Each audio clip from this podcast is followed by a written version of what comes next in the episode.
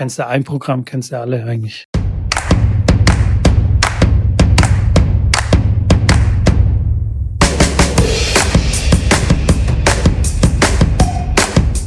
Also, herzlich willkommen ja, zu einer neuen Ausgabe im Jahre 2024. Das erste Jahr seit 1999, das bei den Australian Open ohne Rafa und ohne äh, Roger gespielt wird. Hast du das gewusst, Schrambini? Wie geht es dir? Äh, ja, mir geht's so, geht so heute, muss ich ganz ehrlich sagen. Ähm, oh, schlecht Eis gebaut. Aber das hoffe ich, das äh, legt sich noch.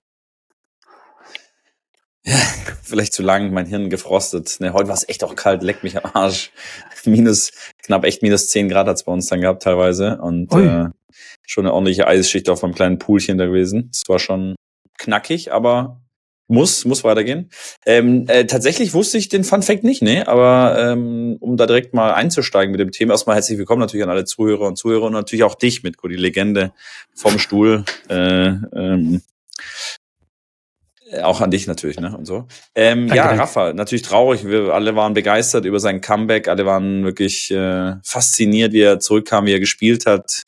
Ähm, unglaublich performt ähm, und dann tatsächlich ja gegen Deminar verloren, der dann natürlich auch eine sehr sehr gute Leistung gebracht hat, der danach danach auch gezeigt hat, er hat einen Zverev geschlagen beim United Cup dann Deutschland doch irgendwie da durchge, durchge, durchgekommen, weil Kerber dann performt hat im Einzel gegen Tomjanovic.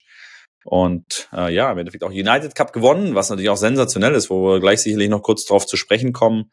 Aber mit Rafa natürlich bitter. Dann schon im Match ein bisschen Zwicken gehabt und sich behandeln lassen und hat dann in der Pressekonferenz auch schon gesagt, er weiß, er weiß gar nichts auch hinsichtlich Australian Open und dann kam leider die Hughes-Botschaft, dass er sich einen Muskel, ja, gezerrt, ge, ge, wie auch immer gerissen, angerissen hat und es war jetzt nicht genau der Muskel, der da bei der bei dem Schmerz äh, für zuständig war, aber er sagt, er ist nicht bereit, einfach fünf Sätze zu spielen auf einem hohen Level und er fliegt zurück nach Spanien, lässt sich untersuchen, geht zu seinen bekannten Ärzten und ähm, guckt, dass er das wieder in den Griff kriegt. Sehr, sehr bitter äh, für alle. Ich glaube, äh, selbst die Djokovic-Fans, außer die ganz crazy Fans, ähm, aber auch die haben die meisten, glaube ich, sicherlich auch gewünscht, dass er zurückkommt, dass er, dass er mitspielt, dass er, dass er dabei ist, dass er ja das Ganze wieder als Competition aufwertet und so wie er gespielt hat, wäre auf, auf jeden Fall so ein Kandidat für ein Viertelfinale gewesen.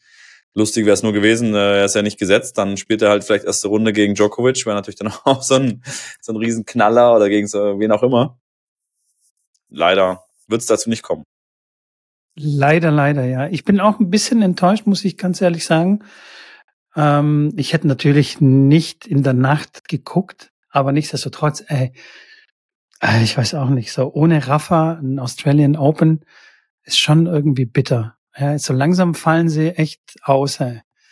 Dann noch zwei, drei Jahre, dann fällt Djokovic aus. Gut, das wird dir jetzt persönlich nichts ausmachen, aber es gibt bestimmt sehr viele Tennisfans da draußen, die dann traurig sein werden. Und dann ist, und, und dann, und dann bröckelt das Ganze ein bisschen, finde ich.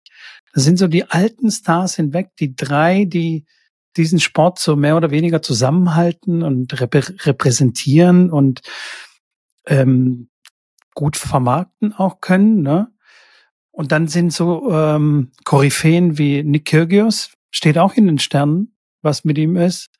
Ob er ähm, irgendwann vorhat, zurückzukommen. Ich glaube, er hat schon vor, zurückzukommen, aber ob das dann auch klappt und ob er dann wieder das Niveau erreicht und so.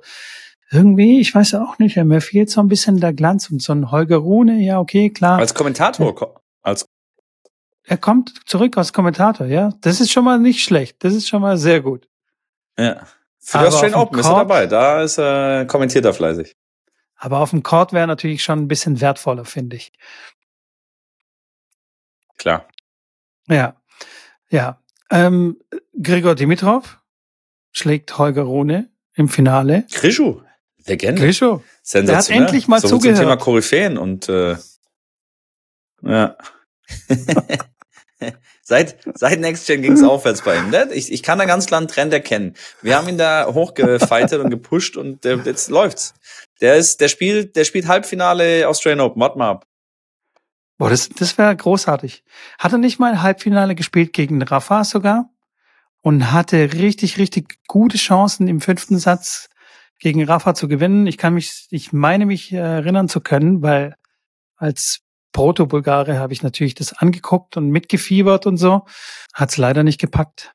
Die Nerven haben nicht durchgehalten. Aber naja, du prophezeist es, dass er im Halbfinale du, dabei sein ja. wird. Gut.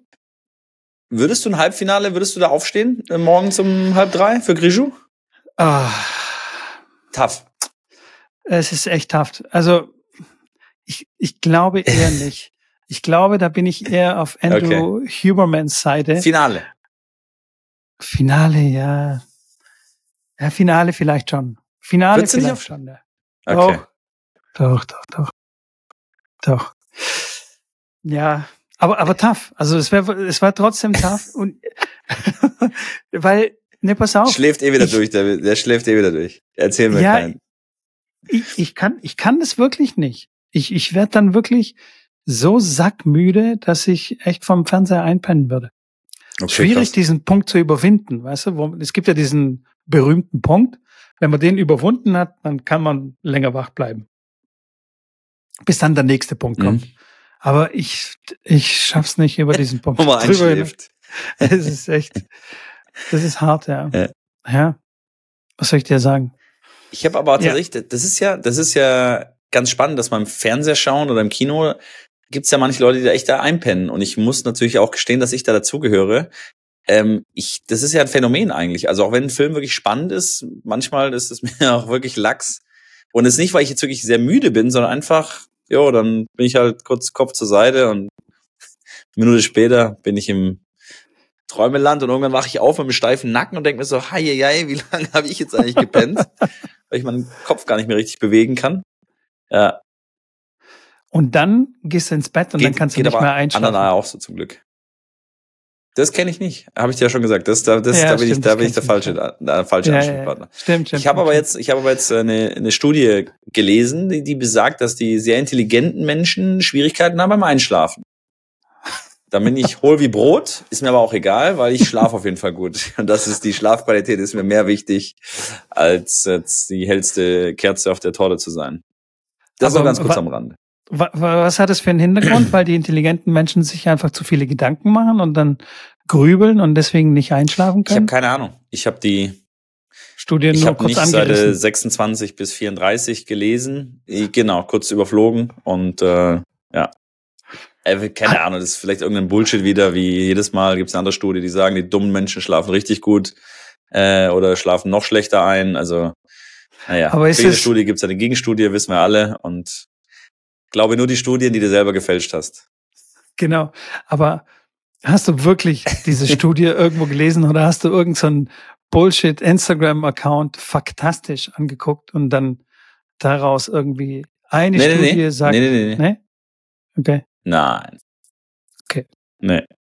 Nee, okay. nee. Das war schon. No offense. Es war schon. No offense. Ich fand's schon relativ seriös, aber, aber ich sage ich, wenn du mich jetzt fragst, wo die Seite, wie, ich muss wieder, müsste wieder zurücksuchen. Das kam irgendwie, war ich im, im, im WWW unterwegs und habe mal ein bisschen geguckt und geguckt, gegoogelt und äh, ich da ein bisschen, bisschen bezüglich auch Eisbaden und Schlafen und dann kam das so halt. Äh, ich dachte, okay, interessant, okay, was? Einschlafen und wer schläft, wer schläft schlecht ein? Und weil ich einen Freund habe, der auch sehr, sehr schlecht äh, immer einschläft, habe ich dann gedacht, das kann ich direkt weiterleiten und dem schicken, ähm, um ihm zu zeigen, hey, du bist richtig intelligent anscheinend. Äh, dieses WWW ist schon, schon krass, ne? Ich bin auf Tennisseiten unterwegs, weil ich mich informieren möchte, was so in der Tenniswelt passiert. Ob jetzt Deutschland im ja. Hoffman Cup oder wie United ja. Cup oder wie das heißt, ähm, zu schauen. Und dann bin ich auf diese Seiten und dann haben die ja so, so Werbung mit so ganz krassen Hooks. Wie nennt man das auf Deutsch? Ähm, so ein, so ein Haken. Also quasi so ganz interessante Überschriften. Ja, die sagen auch Hooks in Deutsch. Sagen die auch Hooks in Deutsch? Ja, sehr gut. Okay.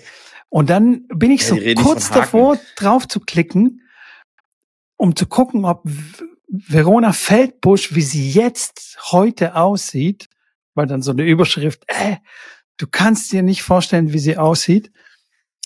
Und ähm, wenn man da die falsche Abbiegung nimmt, dann ist man verloren im WWW. Das, dann Stunde später ja, denkst du, was dann, wollte ich eigentlich gucken? Kannst du dann kannst du dein Instagram wieder installieren im Zweifel, ne? Ja, das stimmt, ja. Das stimmt. In der Tat. Das ist dann das Gleiche. Ich, ich muss übrigens. Ich muss mir kurz eine kleine Mütze holen, weil es echt kalt hier. Echt?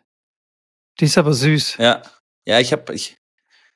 nee, die habe ich auch heute auch für mein für mein Reel genutzt, für mein Eisbaden Reel. Ich finde die ganz äh, ganz äh, kuschelig und äh, tatsächlich in meinem Streaming äh, kleinen, wie soll ich es nennen, Büro, da heiz ich nicht, weil Heizen ist, äh, ist ja was für Studio. für für Warmduscher.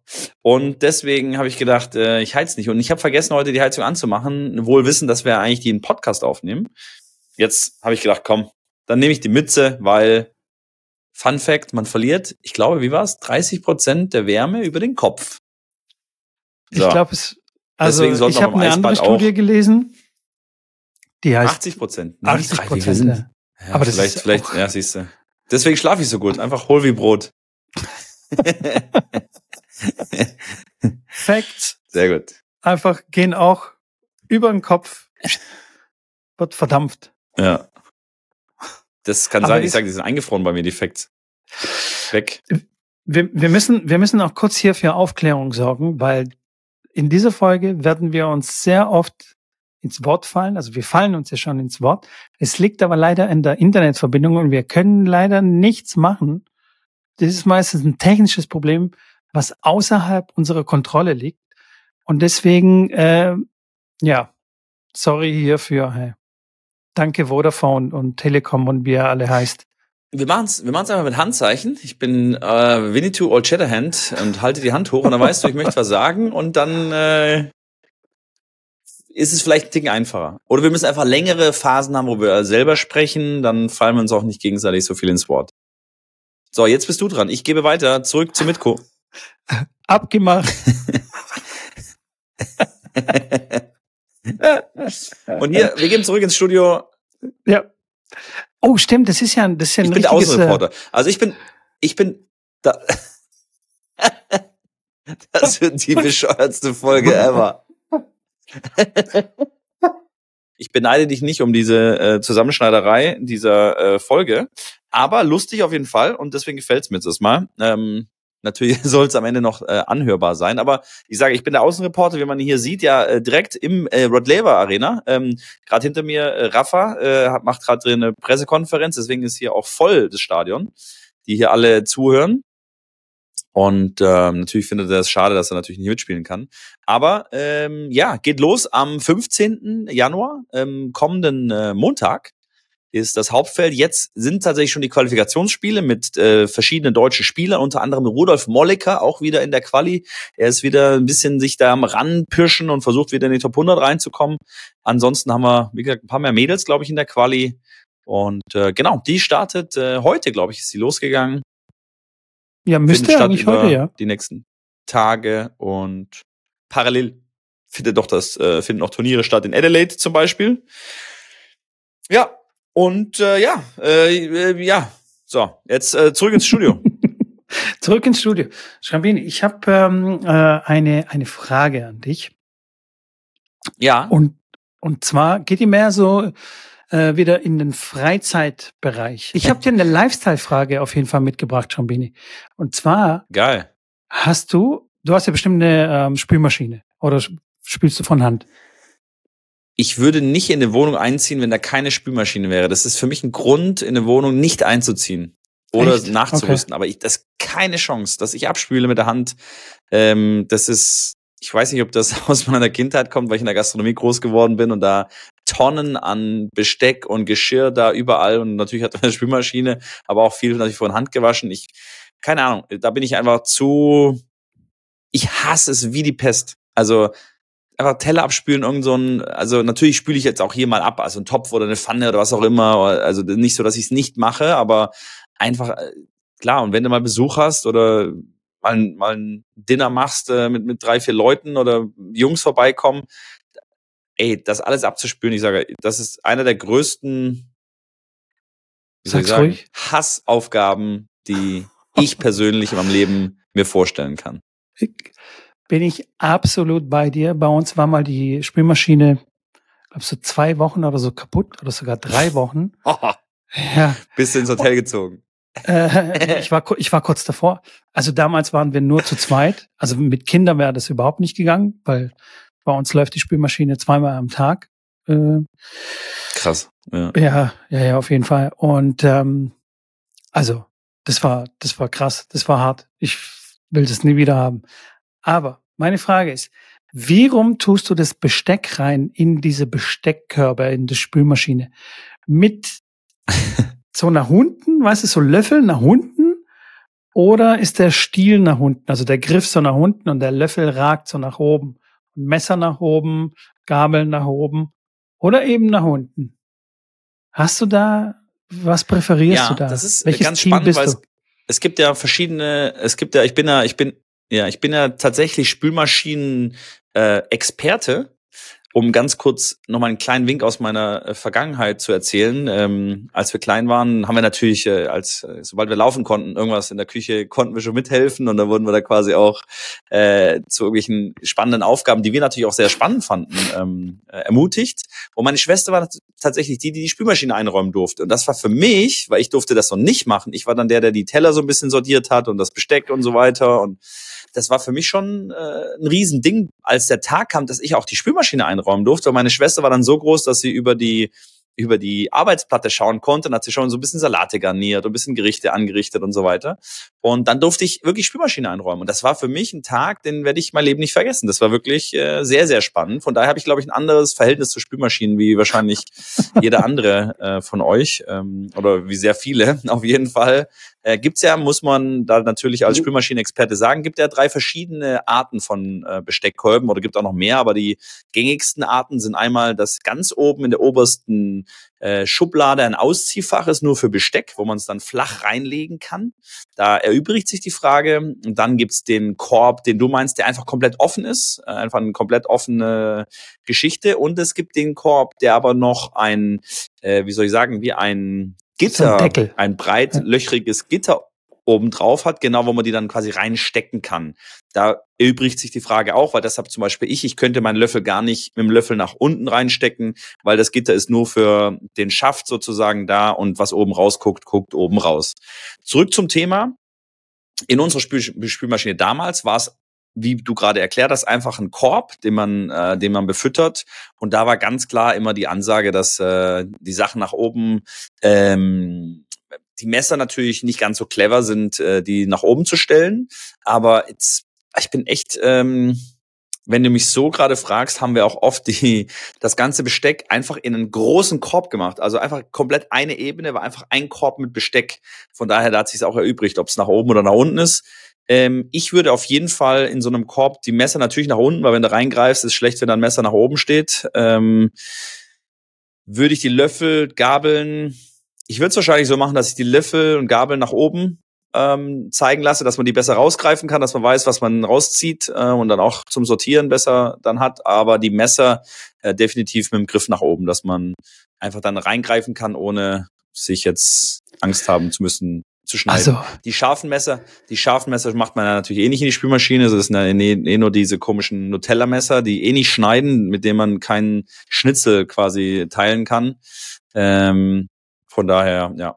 Aber ich sage, ich bin da, ich fand es jetzt eigentlich, ich habe eigentlich gedacht, du fragst mich jetzt, ob ich das ordne, weil es gibt ja den, gibt ja die zwei Leute. Also die einen, die es ordnen, das Besteck quasi, Löffel nacheinander rechts, Gabeln links, Messer hinten, wie auch immer. Oder irgendein einfach nur rein. Und wenn du es rausmachst, sortierst du es dann.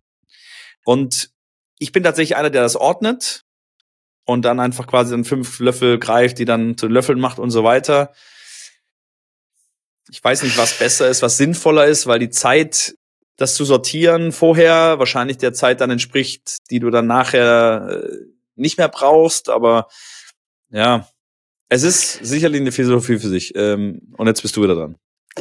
Also bei den, bei den Löffeln zu sortieren finde ich nicht so geschickt, weil die, wenn die dann so aneinander liegen, die Löffeln, dann werden die nicht richtig sauber. Also dann, ne, du weißt, ich rede von, meinem, von, meinem, von meiner Spülmaschine gerade. Sorry. Und die hat so Fächer. Meine, wo ich den, die hat so Fächer. Wo ich den, ja, wo ich den genau wie so den Deckel oben drauf habe, die einzelne Löcher ah, haben und okay. da ja, dann, berühren dann die sich auf jeden Fall nie. Aber auf jeden Fall, also meine Frage hat darauf abgezielt, dass es Leute gibt, die tatsächlich die Messer nach, also mit der Spitze nach oben reintun. Und zwar auch die scharfen ja, Messer. Klar. Also, obwohl die scharfen Messer natürlich nicht in die Spülmaschine reingehören, weil die dann stumpf werden, vor allem wenn man sehr teure Messer hat. Da flippen die Köcher aus, wenn man die in die Spülmaschine reinmacht. Die, gut, die darf man sowieso nicht anfassen. Also die Messer von dem Koch, aber trotzdem gibt's Leute, die die dann nach oben reinmachen. Und das ist wirklich sehr, sehr gefährlich und das kann ich nicht verstehen. Also für mich, Schrambini, hast du alles richtig gesagt und du gehörst eigentlich äh, in die Kategorie Leute, die äh, nicht so gut einschlafen können sollten. also das war sehr schlau, wie du das erklärt hast. Und dann? Ich sage, das Spülmaschine, zu, oh. zu den Spülmaschinen habe ich ein ganz besonderes Verhältnis tatsächlich. ähm, Spülmaschinen, also die, die, also umarmen würde ich so eine Spülmaschine auch schon mal, also wenn ich es könnte. Aber wenn wir schon, wenn wir hier schon bei, bei den Fragen sind, dann habe ich noch eine Frage an dich. Und zwar machen wir jetzt die Kurve wieder zum Tennis, weil wir sind ja auch irgendwie ein Tennis-Podcast und nicht nur ein Spülmaschinen-Podcast. Ja.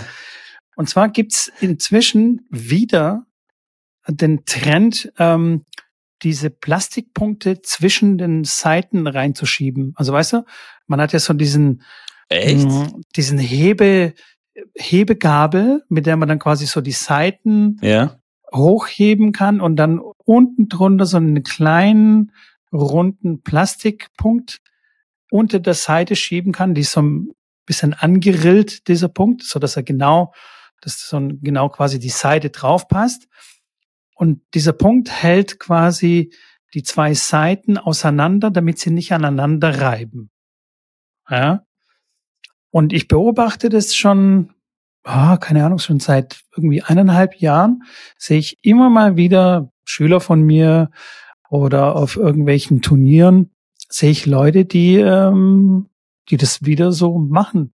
Und es war früher gang und gäbe, ähm, also das war einfach die Norm, weil man auch mit einer Darmseite gespielt hat und die Darmseite war sauteuer.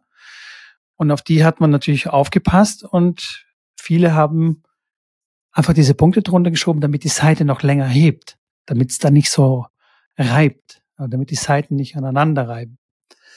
Was es jetzt für einen Sinn hat, kann ich dir ehrlich gesagt nicht so richtig sagen, außer dass die Seite vielleicht auch ein bisschen länger hebt. Weißt du da irgendwas, ob man da mehr Kontrolle hat oder keine Ahnung. Das ist, das ist eine sehr, sehr gute Frage. Ich, ähm, ich meine, Roger, glaube ich, hat auch mal äh, damit ein bisschen rumexperimentiert, das tatsächlich auch selber mal gespielt. Okay. Ähm, aber ich, boah, das ist also klar, die Haltbarkeit definitiv. Ähm, das ist ein klar ein, ein anderes, irgendwie ein anderes Spielgefühl. Ich kann aber jetzt nicht sagen, warum man das unbedingt machen soll oder was für einen sehr großen anderen Effekt das haben kann oder soll. Diese, ja, ich glaube, die heißen sogar ähm, Seitenguards, ähm, also Seitenschutz, Seiten wie auch immer. Mhm. Ähm, also ich habe jetzt noch nicht gehört, dass du da mehr Spin spielst oder den Ball dann auch ja. äh, ins Feld spielst, äh, den du sonst einfach drei Meter ins Ausklöppelst. Von daher, es hat sich ja noch nicht wirklich durchgesetzt. Ich habe mich tatsächlich aber mit diesen Dingern auch nie wirklich auseinandergesetzt, weil ich es nicht praktikabel finde, äh, mega kompliziert. Ähm, ja, es ist wirklich kompliziert, die drunter zu schieben. Bisher noch also, nicht an mich herangetragen wurde.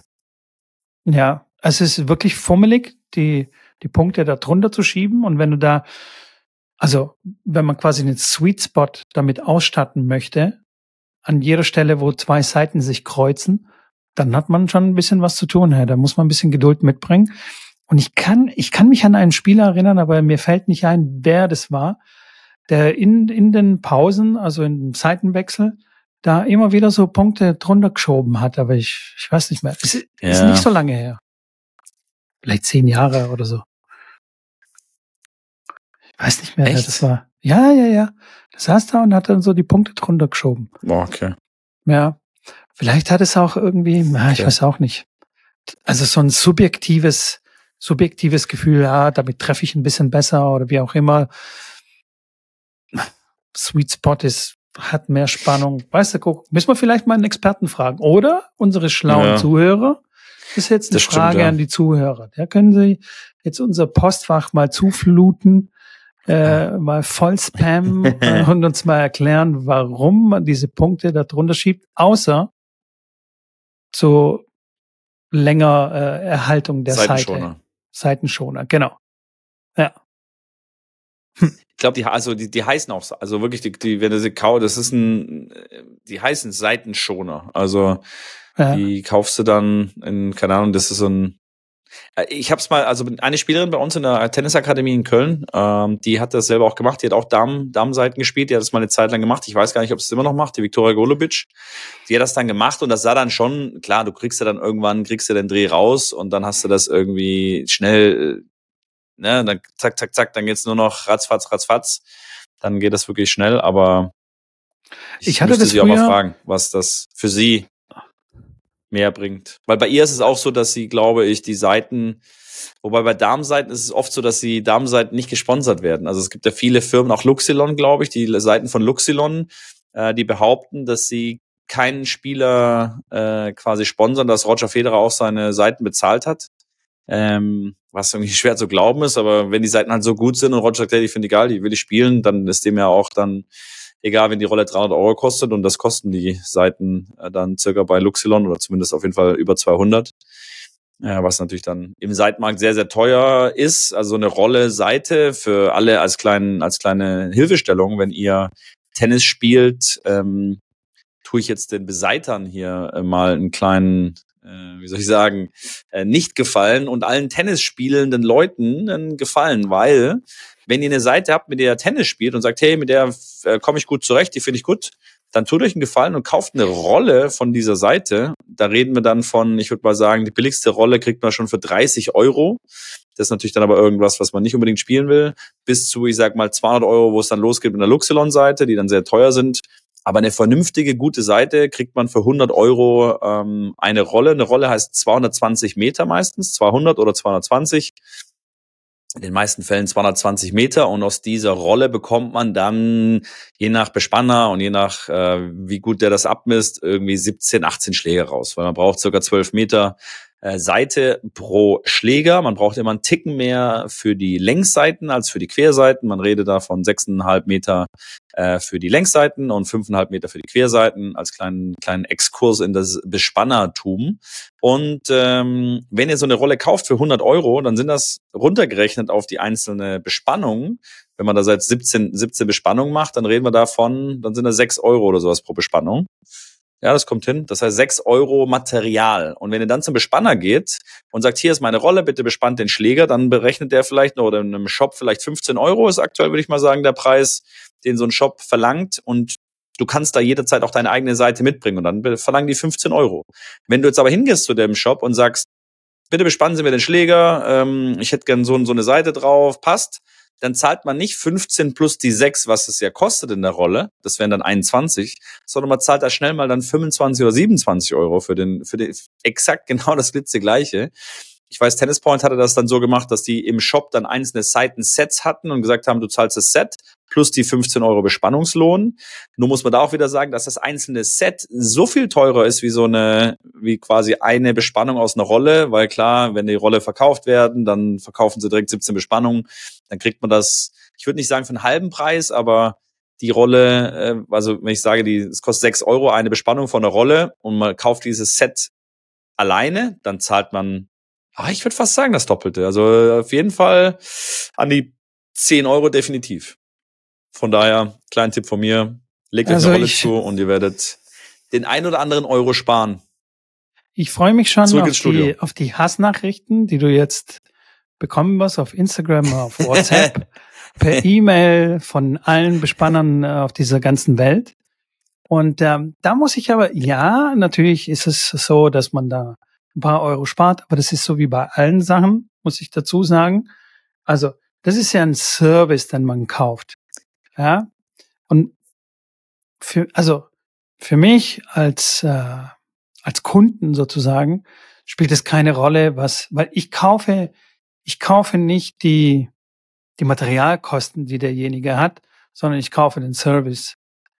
Hey, bis morgen habe ich den Schläger. Und ich muss mir keine Gedanken machen. Ich muss nicht irgendwo online, sorry, eine Seite einkaufen, Ich muss nicht da guck die Seite abmessen und ihm das bringen oder wie auch immer oder ihm die Rolle mitgeben, sondern einfach, hey, hier hast du meinen Schläger, alles klar, bis morgen um 12 Uhr ist das Ding fertig, dann zahle ich halt 30 Euro oder zahle 35 Euro. Also es gibt auch durchaus auch teurere äh, Bespann-Service-Typen und Frauen.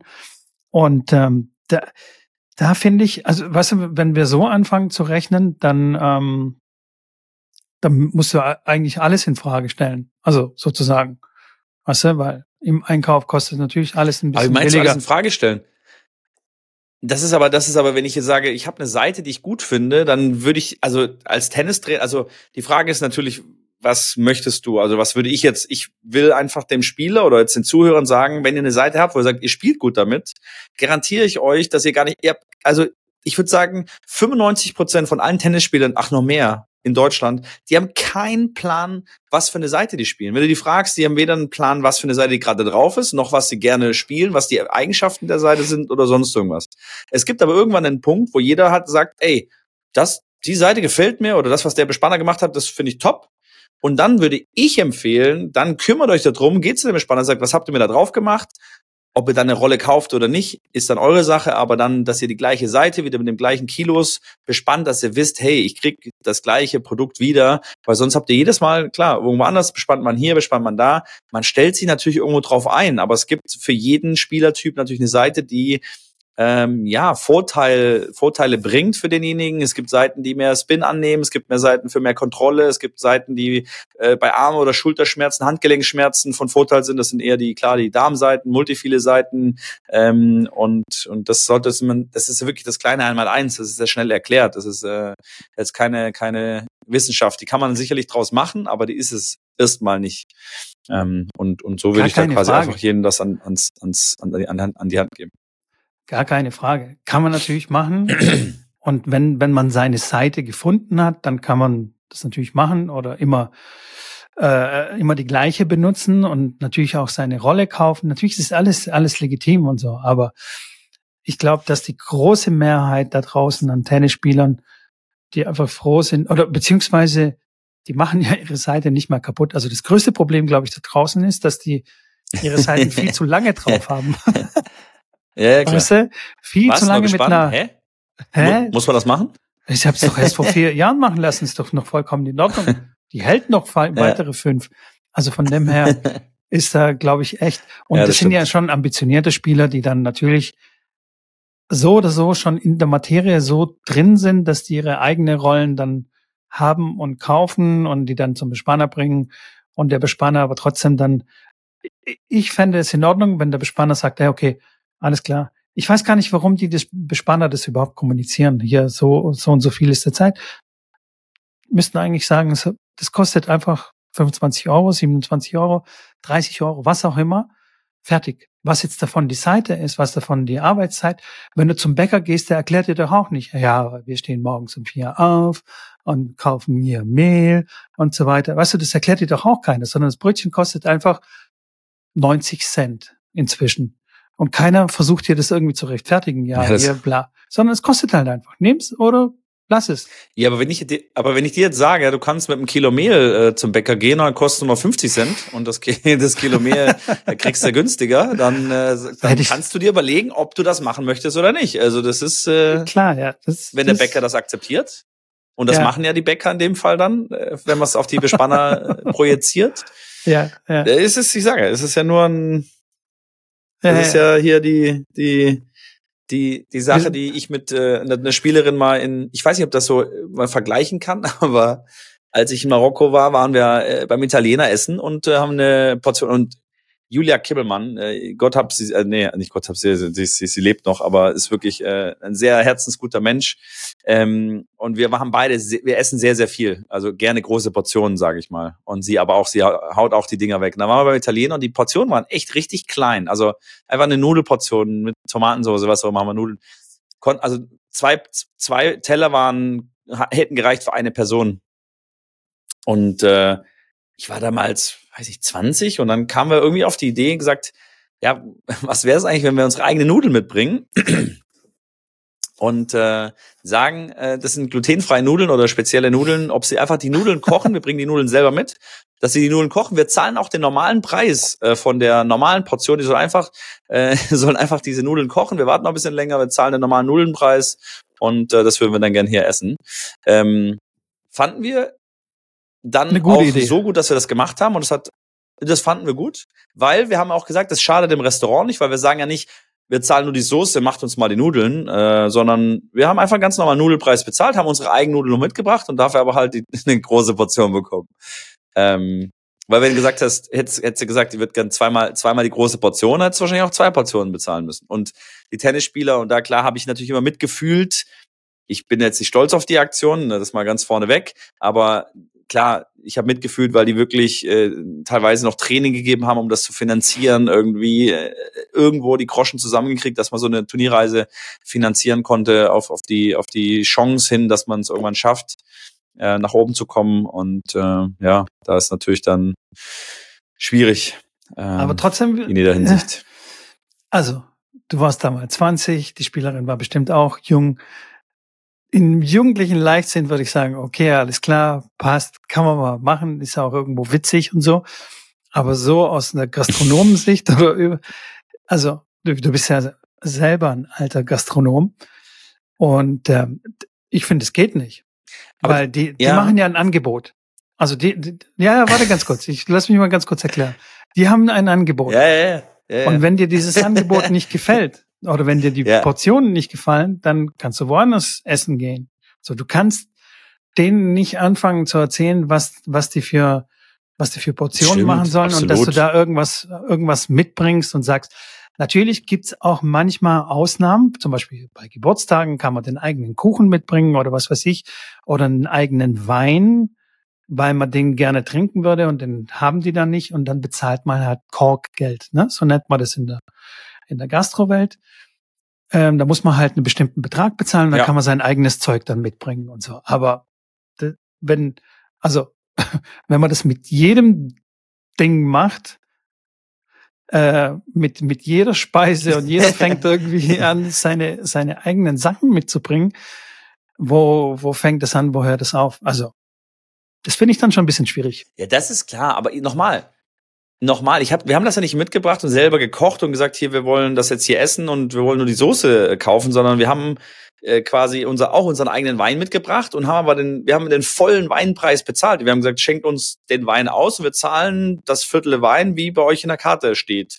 Und da spricht ja dann erstmal nichts dagegen, weil der, das Restaurant macht ja Gewinn da dran, noch mehr Gewinn da dran, weil wir quasi das Produkt ja mitbringen. Die sollen es einfach dann quasi uns aus äh, quasi schenken oder äh, machen. Ähm, von daher war das, also äh, noch nicht mal annähernd schadend für das Restaurant, sondern das hat mehr Plus gemacht. Äh, das war halt so ein, ich finde es eine Win-Win-Situation, auf, aber ich verstehe vollkommen, dass es nirgends hinführt und dass man eigentlich nicht machen kann. Aber vielleicht ist es auch ein Geschäftsmodell, zu sagen, hey, wir sind äh, ein Restaurant, bringt eure Sachen mit, äh, wir zu, wir bereiten die zu, wir bringen den Service und äh, ihr zahlt einfach dann quasi das normale Gericht und wir haben keine keine Kosten für die Gastronomen. Apropos Gastronomen, die waren ja heute tatsächlich auch auf der Straße, haben gestreikt. Und äh, ja, vielleicht ist das äh, was für die Zukunft. Vielleicht, vielleicht. Und wenn ich das jetzt in die Tenniswelt übersetze, also in die Tennistrainerwelt, hast du schon mal so einen, so einen Schüler, Kunden, wie auch immer, gehabt, der gesagt hat, hey, pass mal auf. Ich will nur spielen. Spiel einfach nur die Bälle zurück, so wie ich dir sage, aber sag einfach nix. Halt einfach die Schnauze. Verbessern nix. Sag einfach nix. Ich will einfach nur einen guten Spielpartner haben. Hast du das schon mal gehabt? Ich hatte tatsächlich ja zu meiner Zeit im, im Aldiana hatte ich das mal, dass ein Vater zu mir kam und ich quasi ein leistungsorientierterer Tennistrainer war, der für die Leistungsspieler eher zuständig war, der gesagt hat, er möchte nur Matchtraining haben und er will einfach seinen Sohn schicken und einfach nur einschlagen und Match spielen und der hat mir eine Stunde Training dann bezahlt.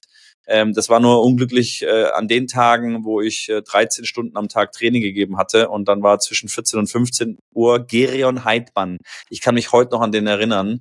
Ähm, ein sehr guter Jugendspieler, sehr, sehr ordentliches Level und haben wir eine Stunde gematcht und klar, er war fertig, ich war fertig. Es war in Ägypten, äh, äh Temperaturen waren, waren äh, keine 16 Grad Und er meinte, er geht jetzt in den Strand und ich sage, super, toll, da würde ich gerne mitgehen. Ich habe noch irgendwie sechs Stunden vor mir, die ich noch Training geben muss. Das war tatsächlich da. Ansonsten hatte ich das, äh, hatte, ja, das war, das war crazy, ja. Das war wirklich äh, 13 Stunden am Stück und am nächsten Tag 12 Stunden. Ähm, da wollte ich mal testen, wie viel man Training geben kann. Bekam mir dann nicht ganz so gut, muss ich sagen, weil äh, dann am dritten oder vierten Tag war ich dann äh, ähm, ja nicht mehr wirklich einsatzfähig. Äh, aber zurück zum Thema. In Deutschland hatte ich das eigentlich so noch nicht, ähm, dass da einer kam und gesagt hat. Also ich finde es an sich geil. Also wenn man, wenn der Spieler weiß, was er will, finde ich cool. Ähm, aber hatte ich so noch nicht. Hatte ich dann. Ja, also es, es, es ist ja eins, wenn der Spieler weiß, also, was er will. Eigentlich finde ich es also, ja gut. Also Ne? Also wenn er sagt, okay, wir trainieren jetzt hier das und das, aber ich kenne das aus von, also mir selber ist es noch nicht passiert, aber einem Kollegen von mir in der Schweiz ist es passiert.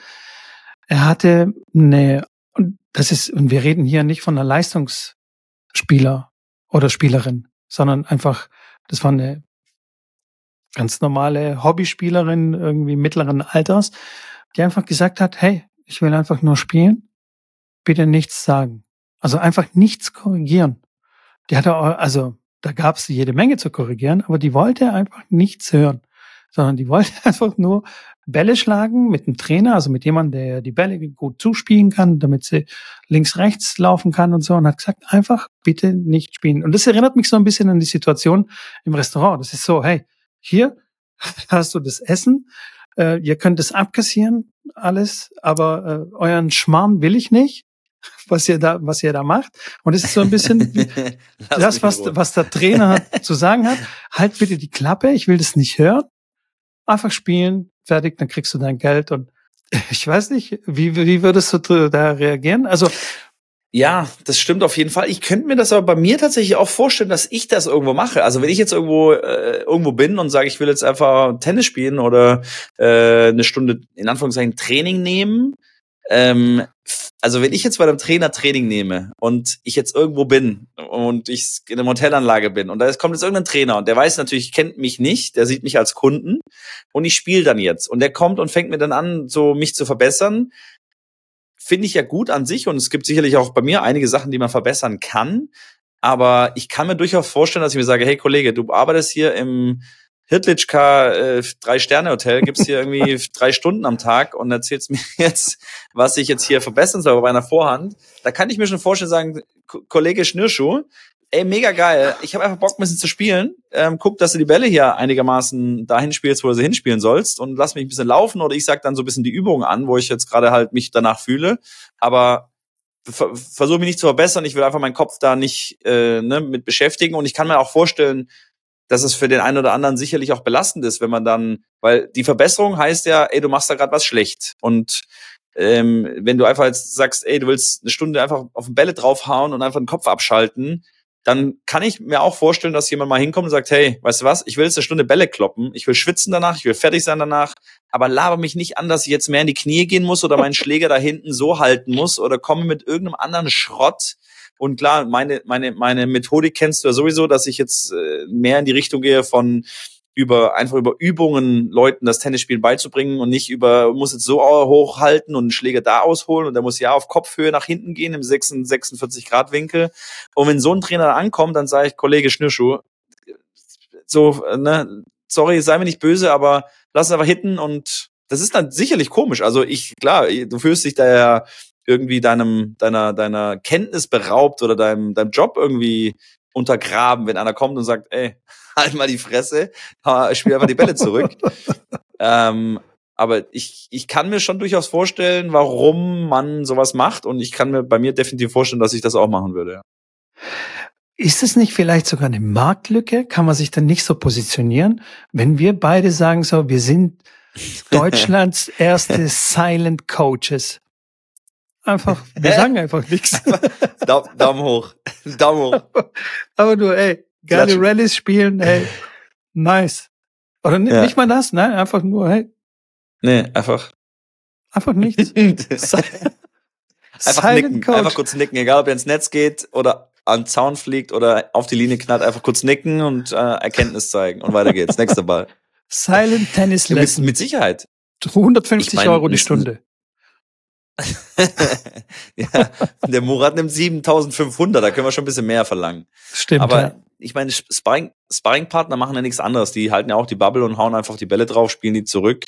Ähm, und ich, ganz ehrlich, meine ganz ehrliche Meinung dazu, ich finde, das sollte man, das sollte es geben.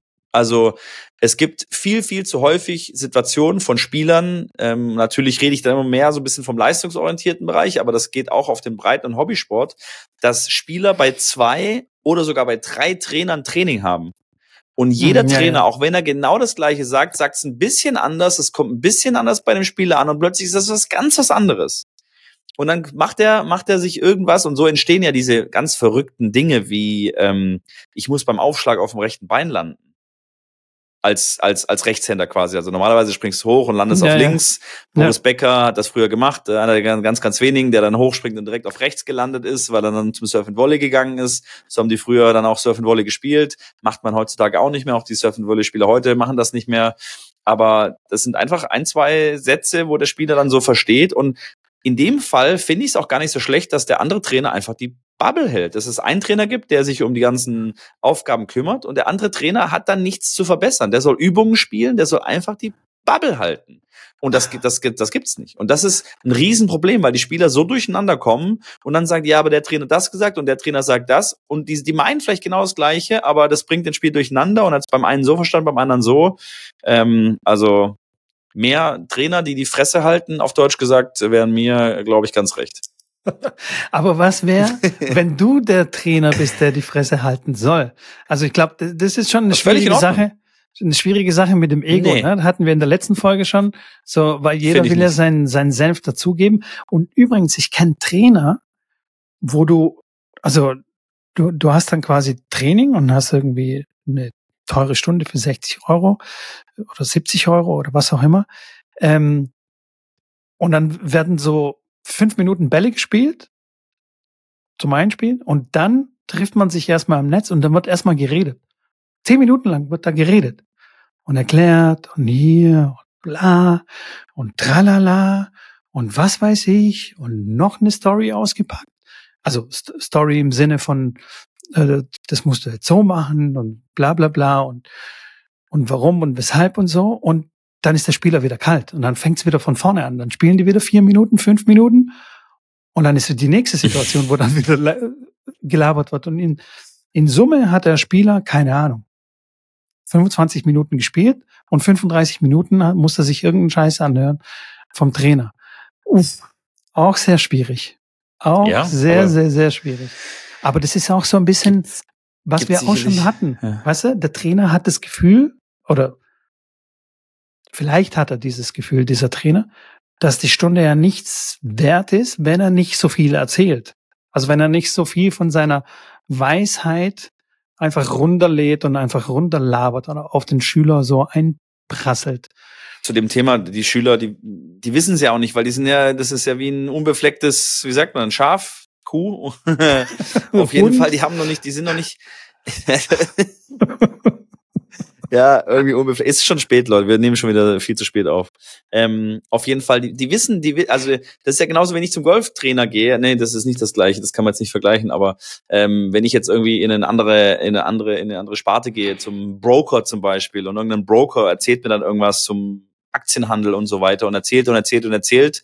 Ähm, diese Overload von Informationen, das ist so schwierig für einen Anfänger oder für einen, der das Tennis lernen will, zu verstehen und einfach auch zu, zu den Mut dann zu haben, zu sagen, hey Coach, sorry, das ist gerade ein bisschen zu viel, weil da stellt man sich ja selber bloß und man stellt sich ja quasi auf die Schiene, ey, ich bin zu doof, die ganzen Informationen zu verarbeiten.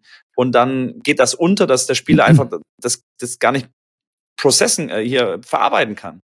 Und Ja, ja. dann kriegt er, also, ich, ich meine, also wirklich, das ist ja, das ist ja Hanebüchen, was da teilweise, was man da teilweise erlebt, die, die ganze Stunde lang durchgetextet, also auch egal mit Pause oder auch nicht beim Spielen. Bei jedem Ball dann hier, aber hier musst du da. Aber jetzt hast du gemerkt, warst du nicht in die Knien. Und- Und bei dem war es jetzt zu spät. Boah, da krieg ich als Trainer nebendran, der nebendran kriegt richtig Kopfschmerzen. Da muss ich mir Oropax reinhauen, weil ich sage, das, das, sorry, das geht nicht. Also, aber das ist ja die, die Schwierigkeit am, an, der, an der ganzen Geschichte mit Trainer und als Schüler vor allem, dass du da, man gar nicht weiß, was, was willst du, was brauchst du und ähm, das, ja, hoffentlich irgendwann fühlst du es dann und spürst es dann nicht ganz einfach. Also ich werde ich werd noch mal ganz gründlich über diese Silent Coach äh, Sache nachdenken und wenn man das auf dem Markt positionieren kann. Vielleicht ist es tatsächlich ähm, ein gutes Ding, ein gutes Ding, was man gut verkaufen kann. Aber dann mach aber, ja. warte, warte, warte, warte. Ja, ja. Dann mach aber bitte direkt, also Silent Coaching ist das eine. Das andere würde ich aber dann direkt noch hinzufügen. Und zwar, das wäre das Silent Coaching Plus. Und ja. zwar, das ist äh, das Coaching, wo du nur Sachen sagst, die unglaublich gut sind. Also du sagst nicht einmal irgendwas, was er nicht kann, sondern du, du spielst mit ihm und sagst, boah, mega, mega Vorhand, das war ein Knaller gerade. Unglaublich. Und dann bei der nächsten Rückhand stoppt der Netzroller, was auch immer. Ey, Siglinde, Oberaffen, geil. Richtig Megaspielerin. weil ich kann mir gut vorstellen, dass das auch äh, auf dem Markt gut ankommt. Weil ja, ja. nochmal, dieses Verbessern heißt ja, du machst was schlecht, du kannst es ja, nicht. Klar. Und wenn man nichts verbessern, sondern nur lobt, ey, der Spieler geht aus dem Training raus und sagt, ey, ich bin, ich hab, ey, ich, ich, ich muss mein Hoodie muss ich andersrum tragen, dass da, weißt du? Ähm, ja. Also ich, ich fühle mich so geil gerade und ich glaube, das kommt auch gut an. Also so ein bisschen, ja. das ist ja wie Seelenbalsam und dabei schwitzen glaube ich, also ich sage, pack das mit drauf, machen wir 199 Euro, weil das natürlich dann auch Klingt von gut. uns ein bisschen Effort. Ähm, und, und ja, finde ich gut. Machen wir eine Deutschland-Tour. Ihr könnt euch gerne anmelden, wenn ihr jetzt zuhört und sagt, das ist Sehr genau das, gut. was ich brauche. Einfach mal einen Trainer, der die Fresse hält oder B, einen, der mir nur Positives sagt. Wir, wir, wir sind da. Wir sind da. Anfahrt äh, ist inklusive. 199 plus Mehrwertsteuer. Sehr gut, Schrambini. Ich, ich, äh, sehr ja. gute Idee. Wir machen eine Deutschland-Tour. The Silent Coaches sind in ja. deiner Stadt. dann machen wir auch so eine Fotobox mit so einem Greenscreen, weißt du, wo die dann so einen Daumen hoch und so, yeah, ich bin der Geilste und so. Ja, ja, ja, wir, wir ja. lassen uns das einfallen. Sehr gut, sehr ja, gut, sehr gut. Ähm, ja, ähm, aber jetzt mal äh, allen Spaß beiseite. Ich finde, tatsächlich. Nee, das war kein ich, Spaß. Nee, das, natürlich war das kein Spaß, aber das, soll, so, das sollen die Coaches, die hier zuhören, denken, dass es ein Spaß war. So. wir machen es dann aber in echt. Okay, war Spaß, Coaches. War Spaß, ja. hey. Easy, chillt mal. Also, ich habe ähm, neulich, keine Ahnung, vor zwei, drei Tagen oder so habe ich ein Tennisbuch mal wieder in die Hand genommen. Und zwar von einem Bekannten von mir, der ein sehr, sehr gutes Buch geschrieben hat und ähm, bei meinem Dad war ich ja, habe ich ja auch erzählt und habe auch äh, hin und wieder mal so alte Bücher in die Hand genommen. Und eine Sache ist mir aufgefallen. Und zwar, Tennis ist ja ein wirklich ein sehr komplexer Sport. Ne? Und dann wird in den Büchern über diese komplexe Sportart wird kompliziert versucht zu erklären. Also weißt du, ich meine? Und ich finde, äh, nee. also ich, ich finde schon lange, dass das eigentlich der falsche Ansatz ist. Also man müsste eigentlich versuchen, den komplexen Sportart auf eine einfache und simple Art und Weise zu erklären. Aber ich schlage ja, dann ein Buch mit, auf und dann kommt das die Muskel. Aber gerade ist. Hä? Ja. Die Muskelverwringung das, das, das und was weiß ich. ja. Scheiß Latenzen. La Latenzo, Latenzo. Ähm, aber das ist ja, das ist ja gerade so, dass es gerade so ein bisschen in die Köpfe der Leute reingeht und erstmal, äh, ja, erstmal dieser Gedanke äh, dahin führt, dass wenn du einen Spieler fragst, wie eigentlich eine Vorhand aussieht und der Spieler kann dir ganz genau erklären, was er da macht, dann hat das keine, also nicht, das hat das keine Zukunft, aber dann wird der Spieler niemals eine unfassbar gute Vorhand spielen auf Dauer in Matchsituationen, in Drucksituationen. Der Spieler, der dir gar nicht erklären kann, wie die Vorhand eigentlich aussieht, das ist der Spieler, der viel leichter in den Flow reinkommt, weil der macht sich keine Gedanken darüber. Der hat das erlernt über, wie gesagt, über Aufgaben. Ähm, und der Trainer hat es geschafft, ihm Bewegungsmuster einzuprägen, ohne dass er überhaupt weiß, wie das Bewegungsmuster funktioniert. Erklär du mir mal bitte, wie du einen Ball wirfst. Ja, ja. Erklär mir das mal. Also, ich, äh, ich wenn du mir das erklären kannst, was du da genau machst, was du da genau machst, dass der Ellbogen hinten ist und dann machst du die Hüfte, drehst dir, dann kommt der Ellenbogen nach vorne, als letztes das Handgelenk schnappt noch hinterher. Wenn du das alles erklären kannst, und das kann keiner von uns erklären, weil Nochmal, du hast einen Stein in die Hand genommen und hast dann losgeworfen. Als kleines Kind ging das los. Da hat dein Vater nicht gesagt, hey, hier, du musst so. Da hat er vielleicht mal gesagt, hier, stell das linke Bein nach vorne als Rechtshänder, wenn du wirfst, weil dann ist halt die Physiologie so, dass du dann besser werfen kannst mit dem Stemmschritt und so weiter. Das war vielleicht das Einzige. Aber das ist so ein Beispiel, dass du bei Bewegungsabläufen die am besten optimieren kannst, wenn du über Aufgaben, über Übungen das schulst und wenn der natürlich dann zu, zu flach wirft, derjenige, dann sagst du so, jetzt werf mal da oben über das Haus drüber. Und so schaffst du dann, dass er quasi den richtigen Winkel dann hat beim Werfen. So, kann der dir erklären? Nein, der wird es dir nie erklären können. Und beim Tennis gibt's halt leider viel zu viele, die dir deine wissen, die, die schreiben dir eine Doktorarbeit drüber, wie ihre Vorhand, wie sie ihre Vorhand spielen. Ja, und vor allem in das komplizierten Begriffen. Also weißt du, die nehmen ja. extra ähm, komplizierte Fachausdrücke, Pronation, das ist ja einfach die Drehung, ne, also in eine bestimmte Richtung und die Supination und so, werden dann solche Begriffe ausgepackt. Und ich weiß nicht, was, was das, was das soll, also was das bringen soll, wenn man eine komplexe, eine komplexe Angelegenheit kompliziert mit komplizierten Fachwörtern dann erklären will, dann wird's doch noch komplexer und verwirrender für, für Klar. alle für alle. Und was ist der Sinn und Zweck bei der ganzen Sache, dass der, der Sender, also quasi der Trainer oder der, der Buchautor oder so, irgendwie ultra schlau dann daherkommt? Oder dass alle denken, oh, oh der hat's aber, der, der hat's kapiert, hey. Wenn er das so krass erklären kann, keiner checkt eigentlich, was er sagt. Aber wenn er das so krass erklären kann, ist ja der Wahnsinn. Und es gibt auch so ein, so ein Grundprinzip in der Mathematik.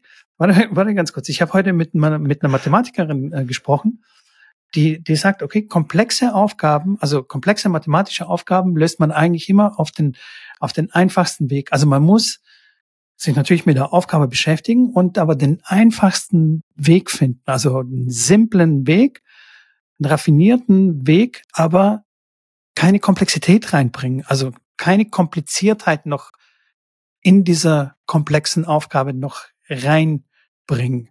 Und das ist ja das, was zum Beispiel manche versuchen, wenn sie äh, under pressure nach außen laufen müssen, versuchen die einen Longline Winner auf einen servierten großen äh, Fläche äh, ins Eck reinzuspielen, anstatt einfach den Ball cross zu spielen, was die simple Erklärung wäre. Und der ähm, komplexe, der komplizierte Ball ist der Longline-Ball. So, jetzt bin ich fertig. ja, also Servietten groß sagt man in Deutschland auf dem Bierdeckel. Äh, ja. Ne?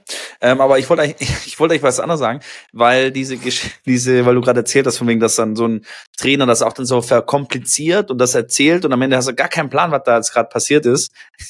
Warte ganz kurz, ich glaube, jeder, der gerade hier zuhört, inklusive uns beiden hier, hatte die Situation schon, dass irgendein Trainer irgendwas gesagt hat und du guckst ihn an und nickst und denkst dir, alter Schwede, was hat der gerade von sich gegeben? Ich habe kein Wort verstanden, aber ich sage, ja, ja, ja, okay, ja, ja, okay, alles klar, los geht's. Und hoffe dann, dass irgendwas in der Übung, dass weder Rückfragen kommen, noch dass in der Übung irgendwas in die Richtung kommt, dass ich mich dann äh, zeigen muss, dass ich es verstanden habe, aber ja, das äh, glaube ich, und das, ich meine, das haben wir ja auch schon gemacht. Wir haben auch schon sicherlich irgendwas schon mal erzählt und äh, erklärt. Klar. Und ich sage, Klar. ich finde es mal spannend, also das fände ich wirklich mal spannend, als ich mit 18, ich habe direkt meinen Trainerschein mit 18 gemacht, den konnte man mit 18 ja dann erst machen. Ich würde echt gern mal so einen Tag lang Schrambini von 2005 auf dem Platz stehen und da einfach mal dahinter stehen und mal gucken, was ich da für ein Training gegeben habe. Du da gelabert Das würde mich echt mal interessieren ja, was ich, wovon ich voll überzeugt war oder wie ich da rangegangen bin, mit egal, mit Warm-up-Übungen, mit Heranführung, methodischen Reihen, mit äh, so mit, weiß, mit frischem DTB-Lehrgangswissen, was ich da für ein Training ähm, zelebriert habe, im damals noch wirklich einen Breitensport, kompletten Breitensportverein. Äh, ähm, das wird mich wirklich, da wäre ich, das wäre, da würde ich gerne mal Maus spielen. Ja, ja. Ja, eigentlich müsste man das Training ja so aufbauen, dass es jeder, also wirklich jeder, auch Kinder, also Erwachsenentraining so erklären, dass auch das Kinder checken, was du da von denen, also was du da erzählst. Also weißt du, wie ich meine? Klar. Ja, ja, absolut. Ähm, es gibt so einen berühmten Physiker, Richard Feynman. Ich weiß nicht, ob du von ihm schon mal gehört hast. Er war ein ganz, ganz toller Lehrer also er hat einen Physiknobelpreis äh, bekommen, hat auch irgendwie an Manhattan-Projekt äh, mitgearbeitet und so weiter. Und er war ein extrem krass guter Lehrer, weil er eben komplexe Sachverhalte äh, sehr einfach erklären konnte. Also wie, wie einem Kind erklären konnte, so, so, dass jeder was mit der Information anfangen kann und dass man das dann quasi kapiert. Ah, das ist also quasi damit gemeint.